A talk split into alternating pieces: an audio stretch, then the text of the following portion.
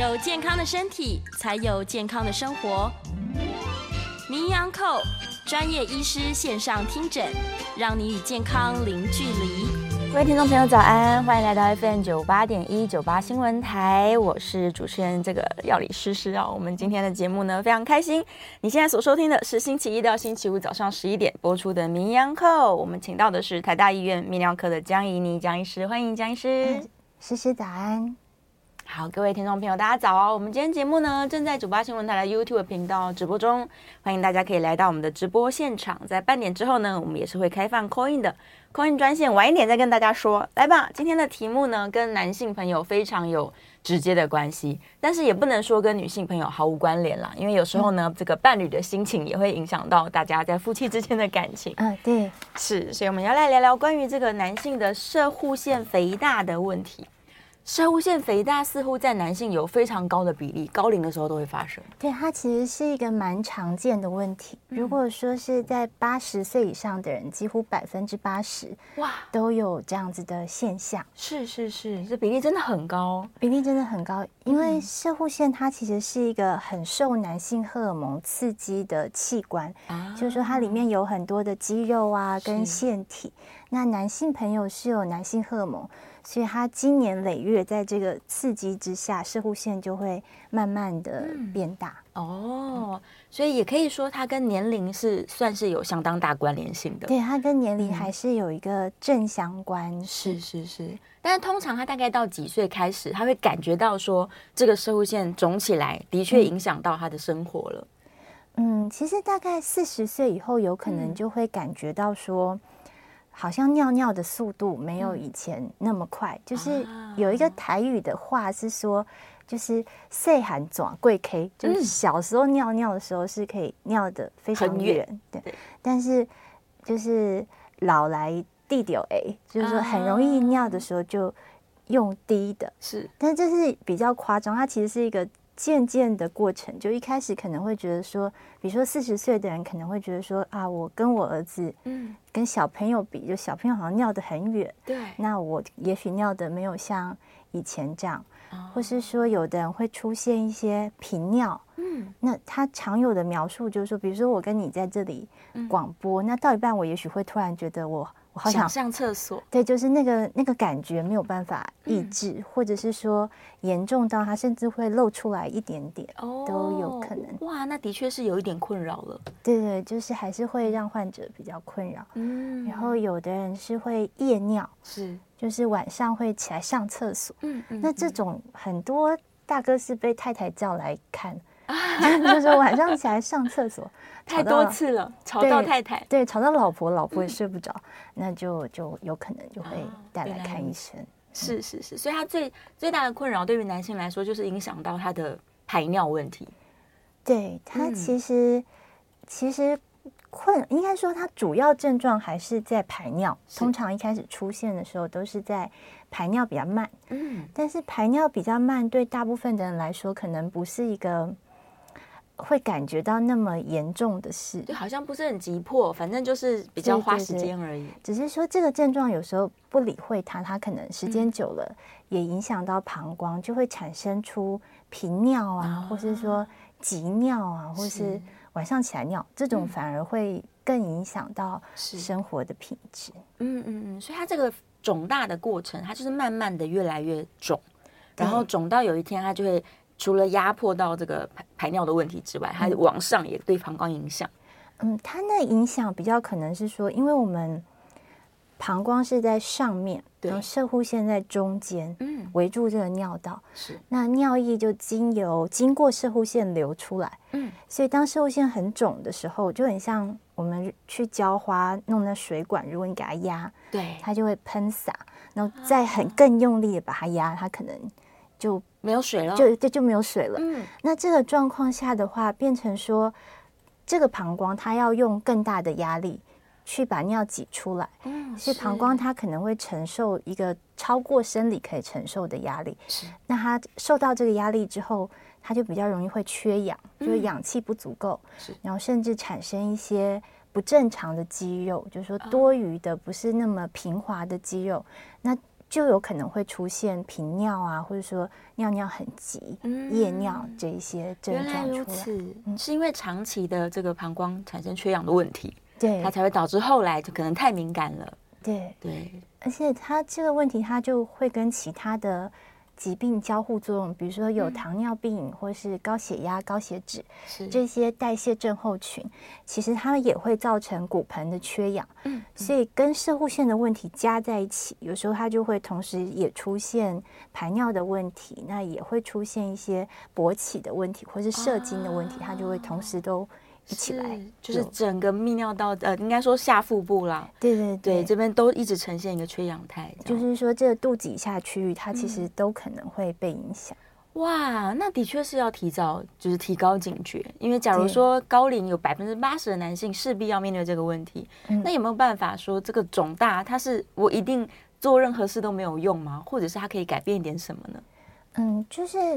在比较年轻的时候，我们其实是可以饮食上做一个调控，嗯、就是我们可以吃不要那么高脂高糖的，是就是不那么西方的饮食啊。因为有一些研究就发现说，其实随着这个饮食的西化，射护腺良性的跟恶性的它比例都有提高的现象。是，那再就是多运动也有帮忙、嗯、啊，有。运动习惯是好的，对，有运动习惯是好的。嗯，那如果说。呃，饮食上我们还是可以吃一些含有茄红素的食物，哦、或是十字花科的菜啊，南瓜子，嗯、那也有帮助这个射护腺，就是避免它肥大的太快。但如果说已经出现症状了，通常还是需要吃药，然后搭配做运动。嗯是是是，意思就是说要在年轻的时候就养成好习惯，对，对对，最好是有运动习惯，然后做比较这个东方的养生饮食。对啊，就是说尽量是以蛋白质、嗯，青菜水果为主啊。那比较高糖的高脂的食物就相对少一点。是是是，但是就像医生刚刚说的，越早开始这么处理越好。对对对，等到症状来的时候，治疗还是需要的。对，就是如果说哎已经大起来，要让它缩小，对，那我们就必须要用吃药或者是用一些手术的方法来减少这个体积。嗯、那在它还没长大之前，我们先在生活上去调节，可能会让它大的速度比较慢，因为它其实大小会差很多。比如说年轻的人可能是十克以下，是。那如果说五十岁，它的范围也很大。有的人他是轻微的，他可能二三十克这个射护线的体积或是它的重量。那很大的甚至会到一百多克，哇！就是它它的那个差别会很大。但是其实射护线的大小跟排尿它不一定完全是相关。嗯嗯。因为如果说它长的方向是往尿道挤压，就靠得很近，对把这尿道挤住了，那它就会有很明显症状。但它如果说，哎，它是往外长，嗯，就是它虽然很大，但是它并不压迫，所以就也不一定有影响。所以其实我们比较难很单纯的去从这个射护线的大小去判断，说我是不是要做手术。是，通常还是要看症状啊，或者是看尿流素。好，所以他如果运气特别好，可能即使是很大了，也不见得会影响到他排尿。对对对，就是每个人的状况不太一样。是。然后像尿流速，它其实是可以被测量的，嗯、就是我们尿尿的速度。对，比如说在医院里是有一种马桶，我们叫尿流速仪。那我站在它前面尿，它尿下去，它就会画出一个图形。嗯，那正常来说，它会是一个中型。对，就是它会有一个高峰，然后就下来。但是如果说我有射护线的问题，可能它这个高峰就会比较低。啊，那也有可能它会尿一下停一下，它会变成有一个。就是锯齿啊，是，对多多风的这种状况，嗯、所以真的要去量说这个人的射护线是不是影响他，通常有两个判断的，嗯、一个就是他的尿流速是不是好，对那再来就是有一个指数叫 PSA。PSA，射护腺特异抗原，就看这个指数有没有高起来，有没有异常，嗯，就可以知道了。对对对，是。所以，假如他现在可能呃四五十岁，然后感觉到说好像的确是排尿比较差了，他就可以到诊间去，然后做这两个测量，大概可以评估出来。对，大概可以评估出来它的风险性。那尿流速主要是评估说射护腺对膀胱的风险，是。因为如果我一直尿的不好，我的膀胱过度失力，嗯、其实膀胱使用的年限啊，它的一些效能对。也会降低。哦，那 PSA 主要是看癌症，嗯，因为射护腺这个组织，它其实在它的它很像一个苹果，就是它的肉的这个部分，它主要是会肥大，对，会受荷尔蒙的刺激，变成说，哎，它大起来把尿道压住，嗯，那。让我们尿的不好。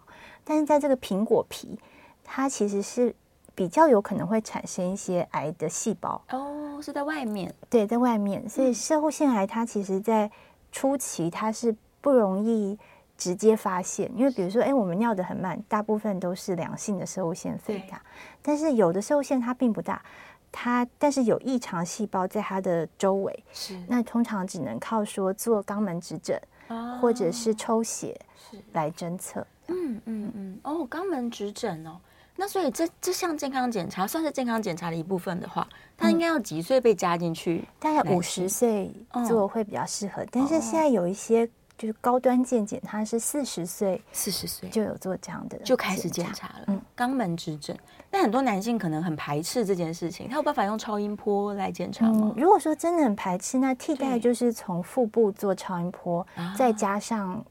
射护腺特异抗原加上这个指数去侦测，嗯、那如果说小于四，癌症的风险就很低。是，那大于四，如果是台湾人的话，这个指数四到二十，大概有百分之十六的人可能是有癌症的问题。哇，也是不低耶，百分之十六挺高的。对，就假如说检查到这个指数高，嗯、一般我们会先吃药，因为有的人是因为尿的不好，他射护腺发炎了，嗯，指数就会高起来，但是。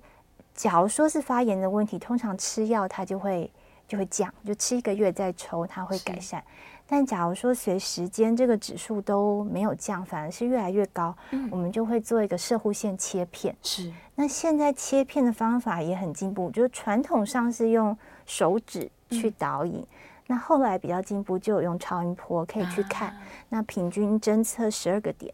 但是现在的话，也可以做核磁共振，嗯，就是说做核磁共振，先看看说这个射护线它哪一个区块是比较有问题的，是。那搭配这个影像去做切片，它会更加的精准。嗯，是是是。所以他们担心的，可能除了我们刚刚说就是夜尿、频尿等等生活困扰之外，也许就是恶化的风险了，几率。对，嗯嗯。嗯所以，如果我们这个检验之后发现他的确是有癌症的问题的话，嗯，这个射护腺肿瘤它的恶性比率有那么高吗？还是说我把它切掉，基本上就没问题了呢？它如果说早期切掉的话，嗯，通常都效果不错。是，嗯，因为其实射护腺癌它的特性就是说它长的速度很慢啊，所以它在我们在发现射护腺癌的时候，如果是第一期的人，嗯，其实有几个选项。一个是说我开刀做达文西手术，对，或者是做电疗，嗯，那还有一个选择是我积极的监测，哦，就一直看着就好了。对，就是看它大到一个程度的时候，我再做处理。嗯，因为其实射物线的手术虽然现在已经很进步，但它还是有一些有一些事情会影响日常的生活，比如说有可能会发生尿失禁啊，或者是说影响。勃起的功能，所以如果这个癌症它的范围还是很小的时候，可以跟医生讨论，但是就是要很积极的去追踪一些影像，嗯，然后切片抽血，那看看这个这个肿瘤它的状况，因为其实有一些人他是就在古时候的解剖实验，嗯，就发现说有一些人他是身上一直带着这个癌症，对，那他如果说只在这个射护线，其实很多人是。不影响，比如说，假设一个九十几岁的人，他有癌细胞在他的射护线，嗯、但是脊椎都没有，啊、那可能对他是不影响。是，但是射护腺癌怕的就是说，它是有可能会转移到一些重要的骨头，嗯、比如说像脊椎骨。是，所以。最好还是要在它发生这种转移风险前处理，对那避免说它影响到我们的活动啊、造血这些啊。是是，所以我们消极的话，我可以一直追踪，一直追踪，但是也许也是安全无虞的。嗯、但积极的话，我就是把它完全取出来。对，我我们其实那个追踪，它就叫它叫 active surveillance，就是说它是一个积极的追踪，积极、嗯、追踪。对，就是我是我们是看说，哎，到什么时候非处理不可？嗯，那我们在。用手术或者是说其他的治疗去介入，对，那让这个患者他有比较长的时间是比较舒服。嗯、那当然，其实做手术之后还是有一些复健的方式，是。像现在有有很多尿失禁跟勃起功能的研究是说，比如说我在术后两个礼拜，对，或甚至术前手术前，我就开始进行一些骨盆肌肉海绵体的复健，嗯，那有可能会比较快的恢复到一个正常排尿的功能跟正常的性功能。哦，OK，就透过复健的手段。所以大家也不用很担心，说我一定手术之后绝对会发生不好的这个影响。对，它就是没有一定，但是我们可以用一些方式对来促进它恢复啊。是是是，对这个，假如说他需要开刀的年龄真的还蛮早的，也许五十岁左右。对，我觉得男性可能就会很在意这个问题。对，如果说五十岁，然后各项功能都很好，指数也比较低，比如说低于六。那我们或者就可以考虑说，再观察一阵子，但是也要看切片出来的病理报告是不是，因为其实射护腺的癌症它有一个分数，是。那最低是三，最高是五，嗯，那通常在一个病理的切片上，病理科医师会帮我们打，它是三加三最轻，是，或者是说有可能是四加五，五加五，它就是比较恶性。那如果说身上的细胞是这种四加五、五加五，那就不建议不建议用这种观察的方式，就要比较积极的处理，因为它比较有可能长得很快。是。那但是假如说这是三加三，它是一个看起来比较慢速的细胞，嗯那我们就可以给它一点时间观察，看看它的倾向，因为说不定它就长一点点，长一点点，嗯就不一定。不一定真的立刻此时就要去处理，是是是，就大家可以看自己的这个细胞状况，以及自己心理准备的情况如何。对，但是每个人感觉是不一样，有的人他是身上有有这样子的东西，然后他三个月要来看，对他是一个压力很大压力。是，那假如是这样的状况，就可以考虑说比较早期的来处理。是是是，好，所以。关于手术究竟会不会在之后影响生活这件事情，真的是每个人不一定。对，真的是每个人不一定，就跟自己本身的功能啊，还有跟这个癌细胞长的位置，对，也会影响。因为如果说它长得非常靠近骨盆的一些重要神经，是，那就比较有可能会有这样的影响。嗯嗯。那如果退一步说，我我我不做手术治疗，我都用药物来做处理的时候，这个光是药物治疗，它也会影响到它的性功能吗？嗯，射护腺如果是良性的，我们其实有几类的药。嗯、第一类的药叫甲型交感阻断剂，它是一种肌肉松弛剂。嗯，因为射护腺它里面是有很多肌肉。对，那我们如果说吃药让它打开以后，嗯，这样子其实排尿就会顺畅，就有达到这个让膀胱减压的效果。是。那第二类的药是一种缩小的。就是抑制男性荷尔蒙的药，是那为什么患者有时候就会问说，哎，为什么只给我吃这种治标不治本、松弛的药，不给我缩小的药？是那一方面是因为有的人他射物线虽然说有压迫，但大的速度没有那么快。那这时候如果说只吃这个甲型交感阻断剂就能保护膀胱，其实也可以单吃这个药。对，但是加上缩小的药，大概有百分之六的人。因为它是影响荷尔蒙嘛，是，就是它去抑制男性荷尔蒙，会让生物线变小，这是肯定的。对，但是它也有可能会让我们的性欲比较低落，嗯，或者是说影响到一些性表现。是，那这时候就有两个选择，一个是说，哎，我也可以做一些勃起功能的治疗，啊、就是去拮抗这个药物的效果。是，那另外一个是说，哎，可能在比较初期，我先不用这一类的药。嗯，那真的到不可避免的时候，我使用这一类的药。那真的出现了这些症状的时候，我再配合其他治疗。嗯嗯嗯。因为现在还有第三类的药，是就是它是同时可以放松阴茎的海绵体，嗯，它也可以放松射护腺，是，就是说它七个药其实对膀胱啊、对勃起都，有帮助，哎，都有帮助。嗯，所以。呃，但是它就变成它不是一个健保给付的药，那患者可能就会依他自己的需要决定所以，我是不是要使用这一类的药物？嗯，是是是是，所以选择也是挺多的啦。对，可以跟医生做讨论。对，可以跟医生做讨论。嗯嗯，就是假如你的状况是适合使用这个放松的药物的话，嗯、那也不一定说一定要让它变得更小。对，不一定要，因为我们。我们其实对射护腺大概在意两个重点，嗯，一个是说它是不是影响我的膀胱，对使我的膀胱太疲劳，嗯，那再来就是说，哎，它是不是有癌症的可能性？能性对，就通常我们比较关心，嗯，这两个问题。嗯、那它真的体积有多大，反而不是最重要哦，反而不是重点。对，反正嗯，嗯，我们会去监测，比如说我真的要监测一个患者的状况。看他要吃什么药，我一阵子还是可能半年到一年，还是会做个超音波，是看他射物线的趋势。那如果说他是一个长得非常快速的射护线，那我就会讨论说，我们是不是要加这个缩小的药？但是假如我今年看、明年看、后年看，它都是三十克，虽然大，但是也大到一个平原就没再打。嗯，那我们就可以保持说，我只要吃一些放松的药是就可以了。哦，原来如此。所以也不一定说，例如它真的很大，可能五十克、六十克，然后一定需要积极的去把它用手术切小一点，这倒是不见得的。嗯，就是不一定不一定要这样做，通常就是看尿流速，嗯，看尿的顺不顺，然后还有一个检查是可以测量残尿，我们可以用超音波看说，哎，我尿完是不是尿的干净，膀胱里面有没有余尿？是。因为我之前有在一些比较偏远的医院工作的时候，嗯、有一些大哥他们是有射物腺肥大，但是他可能不曾听过这个事情，所以他就很积了很多尿在膀胱啊。然后他比如说他一来看，他就说：“医生，我尿尿都是用滴的。”很频尿，都低一点低一点，而且我都控制不了，尿失禁。对，然后这时候摸他的肚子，就会摸到说，哎，怎么肚子好像装了一个水球在这？哦，都在里面。对，就是，然后。超音波一看，里面就很多尿嘛。是。那我们导尿就发现说，哎，里面可能有一千 CC 的尿，就是超过超过膀胱容量很多。是。那严重的话，它甚至肾脏都会水肿。嗯，是是是。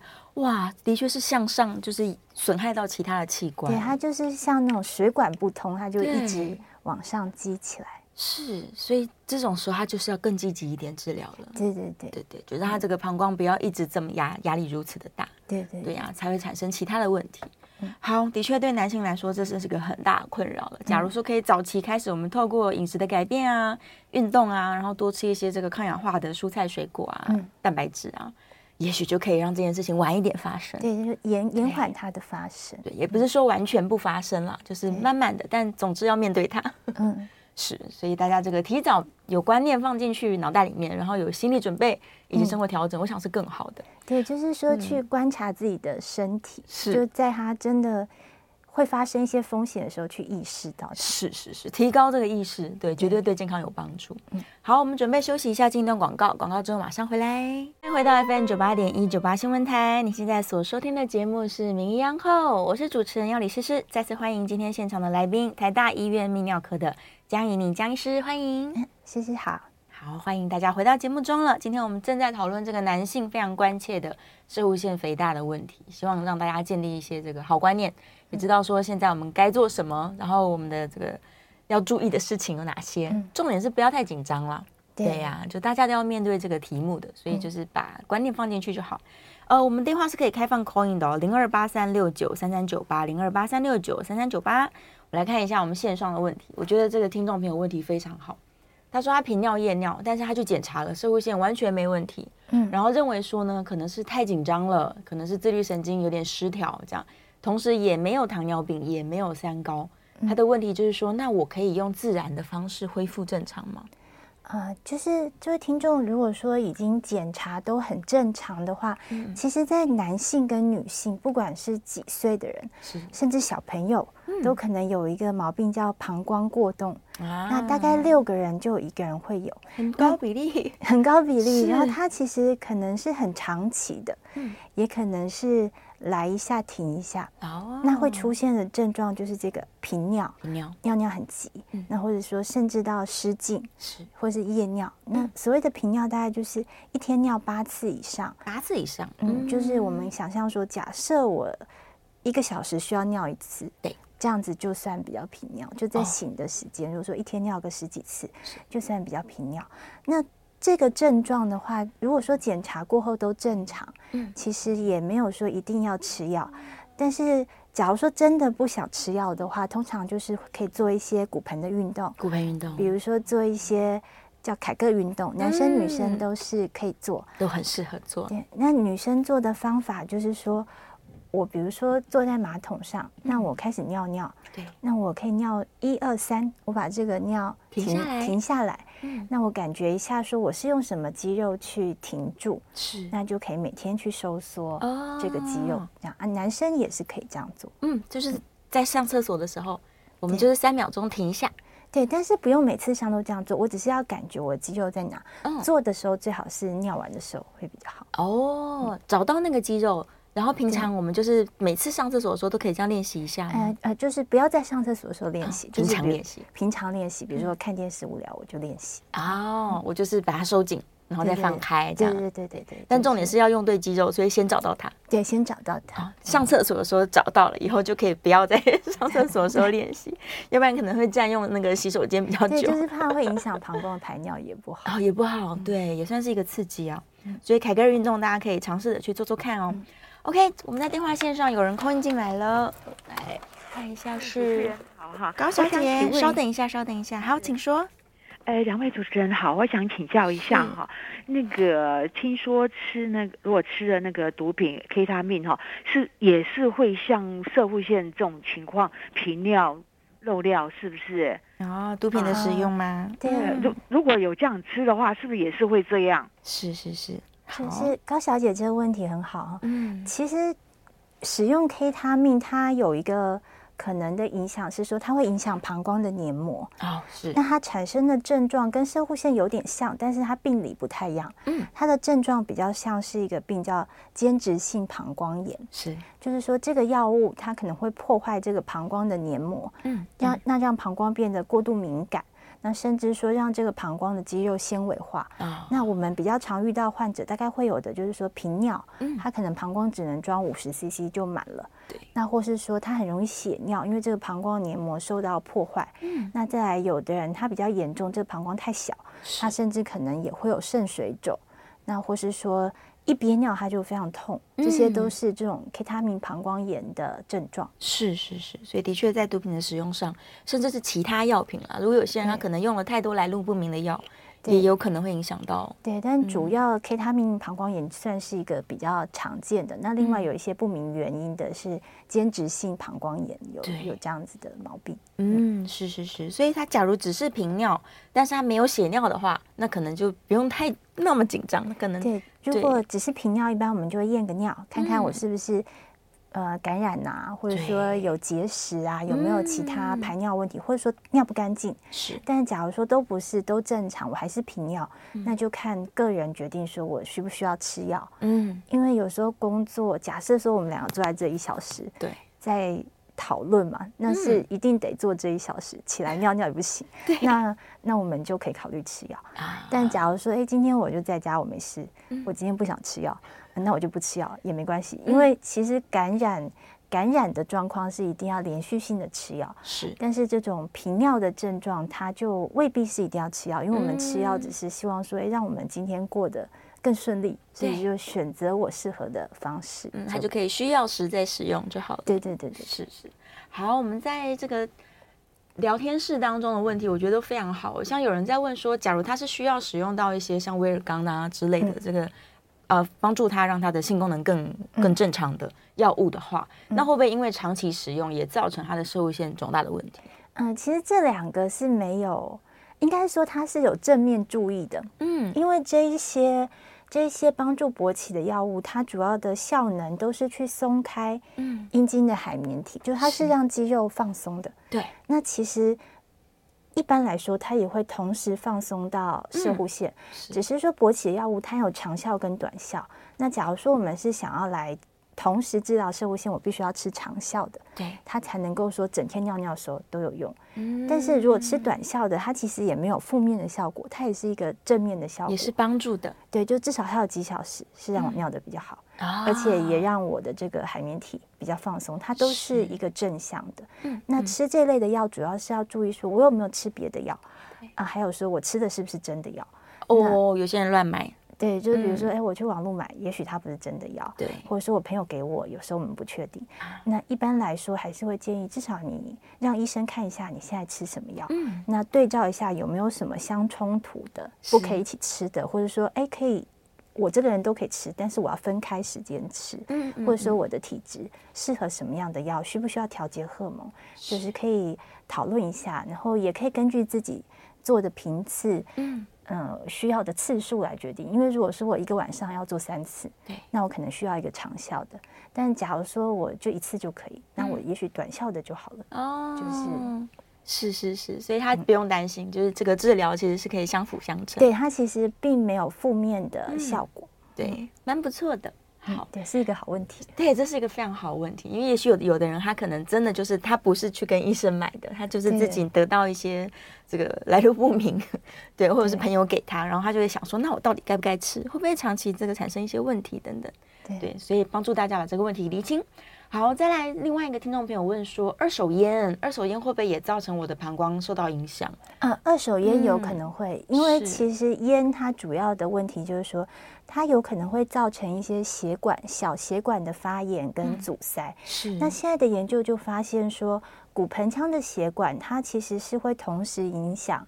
膀胱射护腺跟阴茎，嗯，所以不管是我自己抽烟还是我抽二手烟，对，它都可能会让我首先膀胱就比较频尿，嗯，或者说解尿的效率比较不好。是，那射护腺它虽然不会直接让它肥大，但是如果说它是有让它有一些发炎现象，嗯，那也可能会出现说，哎，射护腺会疼痛，对，或是说射护腺比较紧，嗯，我尿的不顺，那对海绵体也会让它的孔洞缩小，是，那会影响硬度。哦，所以能戒烟的话是最好。对，就是可以尽量的减少。嗯、如果如果能够减少接触的话，也会比较好。是是是，就是很多男性非常在意他们的可能性功能表现，但是抽烟对这件事情是负面的。对，它其实是一个负面的。嗯、对，所以不只是影响到你的性功能不好，也可能会间接性的让你的膀胱也受害，嗯、然后这个社会性可能也会。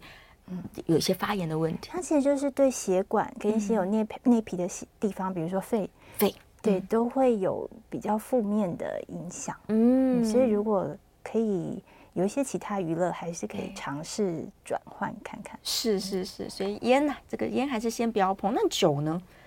喝酒这件事情似乎也是不是直接影响，对不对？酒的话，我觉得它不是直接影响，只是说它对排尿有一个。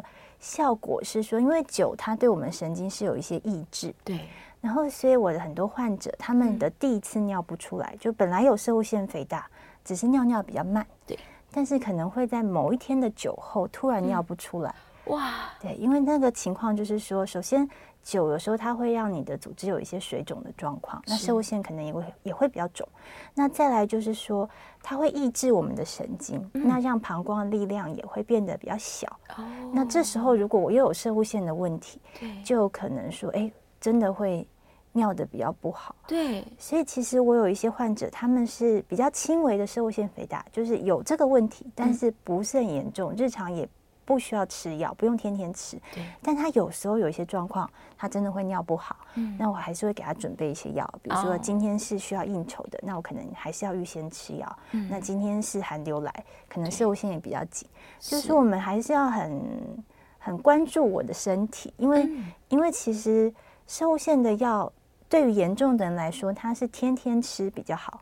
那如果说是很轻微症状太轻的人，也可以先观察就好。但是有一些人他是处于这中间，嗯、就是说他在某一些状况下没有那么理想，嗯、但是在天气好、心情放松的时候，嗯、基本上不影响功能。那我们就要非常自觉嘛，因为其实也不可能说每天在家拿那个。尿流速仪在那里测，对，就是错就是有一点是有卖这样的马桶，我有我有一次有看到，但是非常昂贵，所以所以大部分来说，我觉得还是需要观察，就是要观察自己的身体，嗯、然后看看在什么状况下需要去做适当的介入，嗯，那也需要定期的追踪，是是是，可以把这个药物啊当成是一个辅助的工具，对对对，就是。也不要完全的排斥，因为、嗯、因为真的尿不出来是一个大问题，是一个很不舒服的情况。它整个卡住了，然后就像医生刚刚说，你连这个两个肾脏都有可能会水肿起来。对对对，对啊，然后一直塞住肿久了，搞不好它就发炎，也许坏掉了。对对呀、啊，所以这都是大问题，大家还是这个准备好，对对还是 小心比较好，小心比较好，观察自己的身体很重要啊。嗯、很多人可能对于自己的身体不是那么在意。对对，然后把一个小问题拖拖拖拖久了之后，嗯、哎呀，这一去不复返，这样。对，我们在线上，哎，大家的问题今天非常的热烈，我来看看有没有。哦，好，有一个听众朋友说，哦，他想要知道他在吃的这些药物是属于哪一种耶？哦，这、嗯、只剩下一分钟的时间，我不确定能不能够回答得完。这个患者你吃的药主要有两类，嗯、前两类是频尿的药，就是我们说叫做抗乙烯胆碱的药物，嗯、那它是治疗。我们急尿频尿，那第三类这个是属于甲型交感阻断剂。那其实这两类的药合并一起吃，在治疗射护腺是很常见的一种用法。嗯嗯、是是，就合起来，然后但是都是比较让它放松的，对，对对，然后让它排尿比较正常的，对对，就像刚刚医生提到，这个都没有在抑制你的男性荷尔蒙，对对对对，所以也不用太担心这样。好，准备要进广告了。我们电话是持续开放的，大家这个不要害羞，可以 call in 进来。那也可以帮伴侣询问，对，这没有问题。这电话是零二八三六九三三九八，零二八三六九三三九八。关于这个射护线啊，然后下一段我也想要问关于手术，可能让大家对手术的想象可能再具体，才不会那么害怕。好了，准备进广告了，广告之后马上回来。欢迎回到 FM 九八点一九八新闻台，你现在所收听的节目是《名医央叩》，我是主持人药李诗诗。我们再次欢迎今天的来宾，台大医院泌尿科的江怡宁江医师，欢迎诗诗好。好，回来喽，别忘了我们最后一节的节目电话线要把握时间，零二八三六九三三九八。来，我看一下线上的问题，这个我觉得是非常好的问题，因为我身边也不少男性朋友有这样的困扰，嗯，就是他觉得说我是不是要维持一个这个性生活的频率？我才能够保养我的射护腺，但我们刚刚讨论一下，似乎不见得对射护腺有坏处。对，就是说，其实蛮多朋友都有这样子的烦恼，就是说，假如说好久不射，会不会容易容易射护腺癌？就其实射不射精跟有没有射护腺癌应该没有正相关了。嗯，只是说，嗯，定期的排除射护腺液，确实它有可能可以减少射护腺的钙化。是，但是我们。主要维持这个活动的理由是说保养我们的海绵体，嗯，因为海绵体它是一个阴茎的海绵体，它是一个有弹性的构造，它就是必须要打开，然后再缩回来，就是它要有这种张弛，它才能够保持这个弹性。那如果说我真的休息很久，有可能这个海绵体相对它就会比较萎缩一点，但是并不一定是说一定是要。呃，跟别人，假如说我真的没对象，嗯、是，那其实自己就是自己最好的朋友。对，对，就是我还是可以自己处理，它效果都是一样的。我们就让它张开，嗯、它就有这个保养的效果。哦，是是，所以男性真的是可以保养一下，但是是保保养海绵体的部分。对对对对，跟射物线的关联没有那么那么直接，也，没有那么直接。嗯，也不会说因为他太频繁的性生活，他就造成可能这边发炎什么的问题，也不会，也不会，也不会，嗯、是。呃，再来，射护腺束带是成熟的手术治疗吗？效果如何？哦，果然大家在问手术的问题。对，射护腺呃束带它是用在什么样的时机吗？嗯，我在想这位患者可能说的是支架啊，支架。就是，对，就是我们现在有几个方式，一个是传传统的，嗯，就是说我们用电刀，那它是用双极电刀或是单极电刀去。它是一个很像挖冰淇淋的这个勺子，嗯、是。那摄护腺可以想象它很像一个橘子，外面有皮，里面有肉。那我们把这个肉刮掉，保留这个皮，嗯、那就比较少副作用。是。但是除刮除它其实是容易出血，所以也可以做镭射的手术，就可以减少这个出血量。嗯、但是真的不适合手术的人，就可以放支架，这是这几年才新有的。就是我们用一个支架去撑住这尿道，那让我的尿可以流出来。哦，那我就未必需要做更侵入性的事情，那它会更快速。等到有一天我准备好，身体比较好，那想要再来处理，再来处理就好。哦，原来如此，所以有很多选择。对对对，嗯嗯嗯。在电话线上，黄先生 call in 进来，我们请张医师戴个耳机。哎，我想请教医师，就是说我们男性在解尿的时候啊，嗯，那个。是要让它自动排出，还是说我们要要使用自己肌肉的力量让它？嗯，是很好的问题。嗯、我我觉得使用肌肉的话，可以要看情形。就假设说，假设说我的状况是说，哎，我其实没有什么神经的问题，嗯、那我就未必要用用我腹部的肌肉。对但是我们可以挤一下我们骨盆的肌肉。嗯。因为有一些患者他的困扰是说，哎，我尿完的时候我还会。裤子穿起来滴两滴哦，对，那这时候我就可以运用一下我骨盆的肌肉，是就是试着把后面的这段尿再挤出来，或是说我可以辅助，比如说，呃，我可以微微的向前倾，就改变我的姿势，是、嗯，或者是说，我尿完的时候，我从肛门到睾丸这个区域，我稍微的按一下、扶一下，哦、因为这里面可能会积一段的尿液，那我可以用自己的力量试着把它尿出来。那如果说力量不够，我可以稍微拨一下、推一下，这。样。对，就避免说，因为很多患者的困扰其实是说尿得很顺，但是到最后我穿起来的时候。哎，又滴了几滴哦。Oh. 对，那这时候就是可以用以上这些方法，就是我用一下骨盆的肌肉，那我按摩一下，嗯，或者是说真的没办法，我就是说尿完我等个五秒想点事。我再尿一次哦，oh, 第二次，再再再尿第二次，嗯，就有可能会减缓这个困扰的状况。是是是，所以平常在排尿，假如他没有什么问题，他排尿都正常的人，对，也不用刻意说我用力去，对，不用刻意用。但是如果我有发现到说，哎，我每次尿我都要非常用力，嗯，那我们就要考虑检查一下射护腺是不是有肥大的状况，嗯，因为因为一般来说膀胱用力，其实其实我们在尿尿的时候，在没有阻力的状况下，我们有可能会去感觉到的，反而是说，我把的我把我的骨盆肌肉打开，对，放松一下，对，我放松一下，然后尿就会出来。正常是这样，嗯、因为膀胱这个肌肉，虽然说我们是意志去控制它，但是不会觉得说，哎，我肚子好用力在尿，嗯、通常是不会这样。对，通常不需要。对，通常不需要。是是是，所以也不用刻意啦，就除非你已经有点问题了，你就可以用刚刚医生的方法。对，但是可以试试看，嗯、去用一下我骨盆腔的力量。啊、哦，就像我们刚刚说的凯格尔运动，你要训练的是你要找得到正确的肌肉。对对对，那 对男生还有一个，其实男生女生都可以，比如说也摸一下肛门，嗯、那感觉一下有肛门的收缩。如果说有，啊、那其实也是有用到骨盆底的肌肉。是，重点是在那个骨盆的底部。对对对，对，平常就可以去训练它。好，最后这个没有几分钟的时间，但是想要请医生让男性朋友大概可以去想象说，假如今天需要动到手术了，嗯，对，那我的手术它通常会用什么样的方式进行？我是需要开腹吗？还是他会从我的肛门进去呢？就通常怎么？嗯，嗯，其实射物线的手术现在很进步，呃、是。当然，癌症的手术是需要打几个小孔，几个半公分、一公分的小孔，嗯，那让这个机器人的手背伸进去。但是，一般良性的手术，其实我们用的都是自然通道，是、嗯，就是尿道。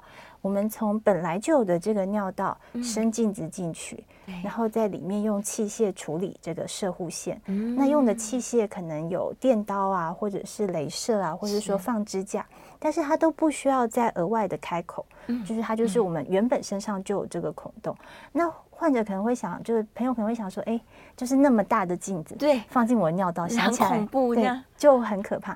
但其实这个尿道它是有一个相当的弹性，那我们也不可能是在醒的状况下做这个事情，通常还是需要有一点麻醉啊。那比较常做的是半身麻醉。那假如说真的很容易忧虑，就是再加上一点助眠的药物，在手术的过程中睡着，睡着。可能就不会那么不舒服哦，所以它是一个很细的管子，就直接从尿道进去。对，直接从尿道进去，就基本上是不需要再开其他的洞。嗯，那除非说是有一些特别特别大的射护线，它真的无法这样处理，才会用开腹的方式。哦，原来如此，是是，所以大家也不担心，手术之后可能也不会影响到它的排尿功能，反而是顺畅的。对，会变得比较顺畅，反而是更好的。好，电话线上王先生 call in 进来，王先生请说。那个呃，医生你们好，你好，我六十一岁，那没有三高，是，那，呃，那个但是勃起的时候不够坚硬，是，那请问这个需要改善吗？嗯，就是看自己需不需要，对。对，因为我觉得这种勃起呀、啊，或是。维持性行为，它就比较到一个年纪以后，比如说我们已经有小孩了，它就是像一个个人嗜好，嗯、就像说有的人慢跑，有的人不跑。嗯、那我如果喜欢跑，我就可以锻炼自己，那用各种方法去增加这个性能。那以勃起的功能，其实现在有很多治疗的方法，嗯、比如说可以吃药。让它暂时性的恢复这个硬度，那也可以用一些再生医疗的方式，使这个海绵体能够回到它比较年轻的样子。嗯，那如还有一些更激进的方式是说，哎，我们也可以做人工阴茎啊，或者说比较自然的方式，就是用真空吸引器，就是要跟医生讨论，因为每个人的状况是不一样。嗯，但是没有说我一定要治疗，或是没有一定要，因为它比较是一个，就是单纯。生活的快乐嘛，就像有的人吃肉，有的人吃素，这个没有对错，对，也没有说一定要怎么样，我们就是选自己喜欢的，然后也不用想太多，因为我有患者会说，哎，是不是八十岁就不能做？哦、呃，但是其实不是，就是不管我们几岁，我们想做就做，就就是就是让自己在一个比较轻松快乐的状态下，嗯、然后也可以用一些现代的方法，就是使机能更好。嗯，是，所以它不影响健康，对，不影响。对，你就自己如果觉得啊，我有这个需求，我希望他可能跟年轻的时候一样，那我们就可以寻求一些帮助。对对对对对。太好了，我觉得大家这个要维持生活快乐是很要紧的。对，因为像刚刚有提到，有些人他真的就是压力太大，对，真的压力太大。对啊，嗯，压力大，然后忧虑，你反而会造成全身的这些器官老化的更快。对对，所以我们要开心，想做什么我们就认真去做它。这样。好，我来看看呀，这个线上的问题。有人建议说，如厕的时候脚跟抬起，用脚尖来用力，然后这样可能会让他排排尿比较顺利一点。对，啊，也是个方法。对，也是个方法。对，也是个方法。之前也有人提说，女生不是都会蹲用蹲式的马桶吗？嗯，对。然后也提说，啊，这脚跟提起来，可能对我们女生的这个腹腔也许也不错。这样，嗯，对，大家都可以考虑。但重重点其实是运动了。对，就是，还是要运动。嗯，还是运动。所以总结来说，如果男性呢，这个。年纪大了，一定要面对这摄护腺会肿起来的问题。嗯、那大家就是维持开心，维持运动习惯。对啊，就是说健康饮食，对，健康饮食，好好运动，避免二手烟、嗯。是，然后及时的侦测自己的症状，嗯、就是说不要对它置之不理。对、嗯，因为其实尿的慢虽然不会怎么样，但是如果说膀胱无力，那就真的麻烦。对。对真的，所以大大家如果有意识到，那就可以及早去看诊。对，就是并不一定说看了我就一定要吃药，我们只是评估看看说现在状况怎么样，应该要怎么处理，那多久要追踪一次，就是把自己当做一辆车啊，每年都要保养。对呀，所以假如今天已经四十岁以上的男性朋友，可以考虑进场维修一下。对对对对对，不要害怕看医生，因为医生这边这个这个检测的方式非常非常多。对对，也不见得一定要那么侵入性的。对对，因为现在的医疗是说，我们其实是可以商量吗？可以，就是说我们有哪些选择？那我想要怎么样的选择？哪些我不能接受？是，因为身体是自己的，其实可以决定很多事情。对对，但是要要表达出来，就是告诉我的医生说我想要怎么样，是，那我适合怎么样？但也要听对方的意见了，就是说怎么样是比较好。对对，就是医病可以共同讨论说比较理想的治疗方向。对对对，然后对自己身体有更加的了解跟意识。对，是。今天非常谢谢哦，我觉得江医师在节目中给大家很多很好的观念。对，希望有帮助到我们的男性朋友们。谢谢，谢谢，谢谢，我们下次节目见，拜拜，拜拜。